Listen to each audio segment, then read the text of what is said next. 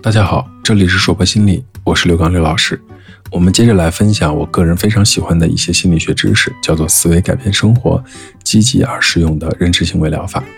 这一讲的内容叫做滚蛋吧，抑郁症，也希望大家都能够受益和喜欢。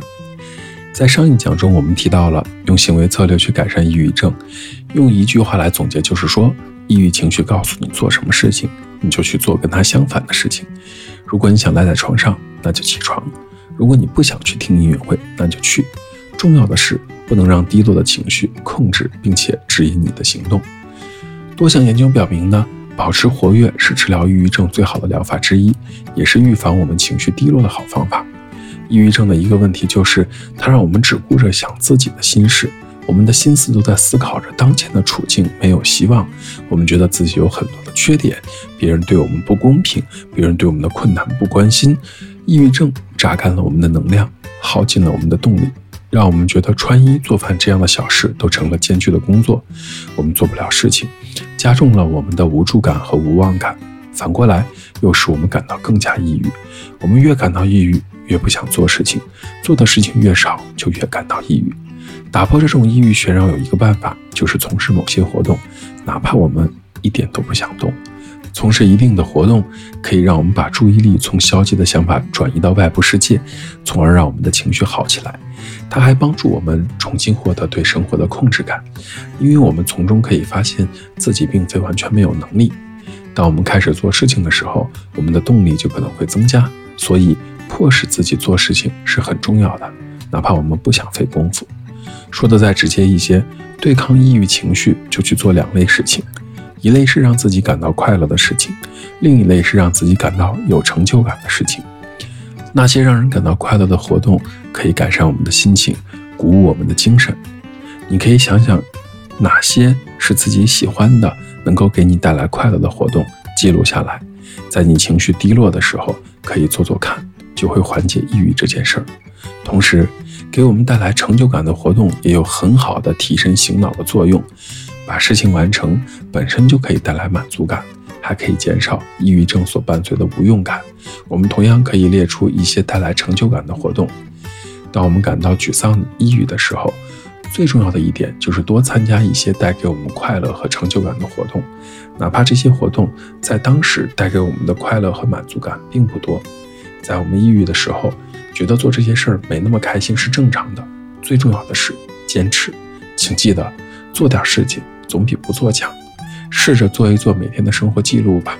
当一天生活活动结束后，记录一下自己这一天都做了些什么，可以天马行空的记。坚持上三周，你就会发现，每日生活记录有三大好处：它让我们知道自己一天做了些什么。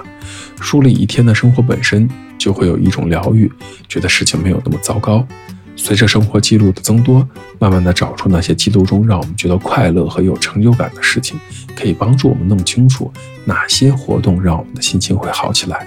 这让我们知道在以后可以做哪些事情来提高自己的情绪，特别是在我们情绪低落的时候，它非常的有用，因为你在学着把一大堆的烦恼变成一个又一个具体的问题，这本身就是好的改变。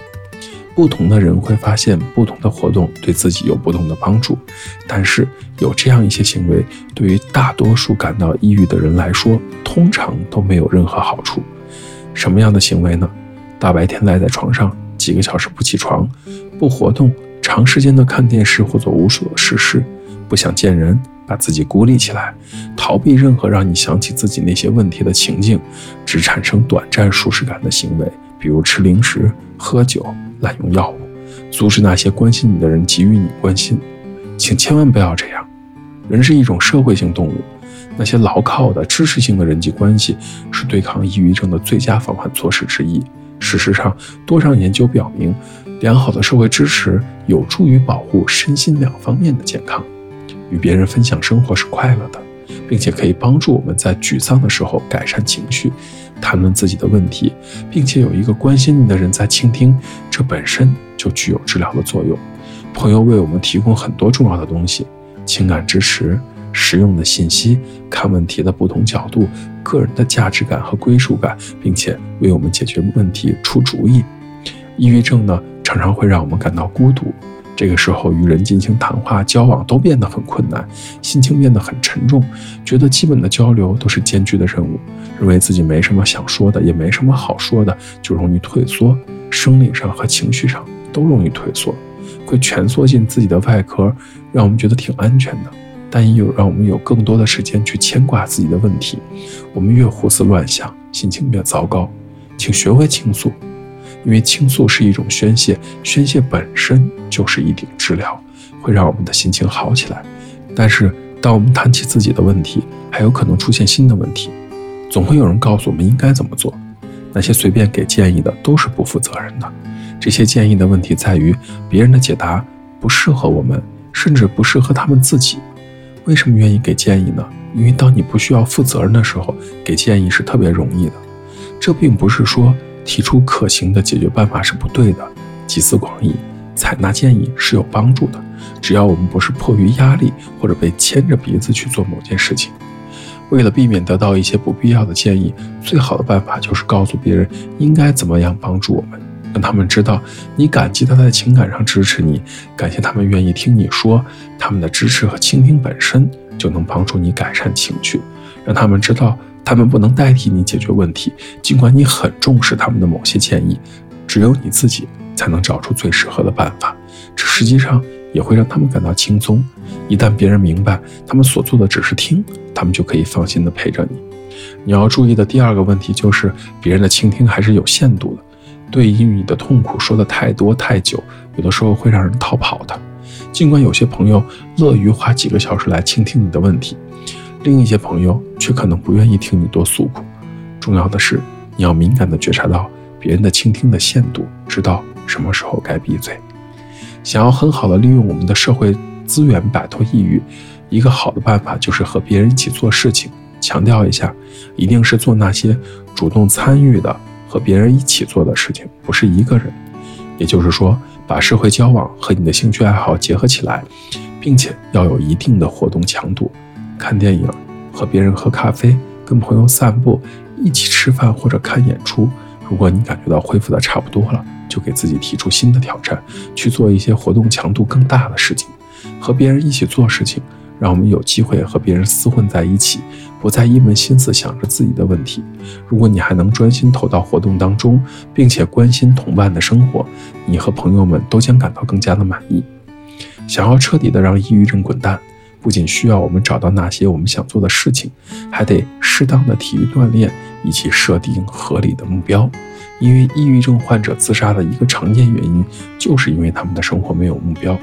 有多项研究发现，对于中重度的抑郁症患者，经常性的体育锻炼就像抗抑郁症一样的有效。体育锻炼可以刺激内啡肽的产生，内啡肽是我们体内自然产生的一种类鸦片性物质。可以改善我们的情绪，让我们的心情好起来。当我们感到抑郁的时候呢，每天都做出计划，让我们知道怎么分配时间，可以提供给我们动力。当我们感到抑郁的时候，设定目标可以帮助我们控制生活当中的某些方面，并且减少无助感。设定并实现目标可以带给我们掌控感，从而改善情绪。最重要的是，设定的目标应该是可以实现的。在我们感到抑郁的时候，更应该如此。而不切实际的目标，就是在害自己。这里是说博心理，这一讲的内容到这里就结束了。我是刘老师。虽然我们只是心理学界的一棵小树苗，但是我们努力做到自己的最好。也欢迎你持续的关注我们的思维改变生活这方面的心理学知识。请记得，不管你在哪里，世界和我陪伴着你。再见。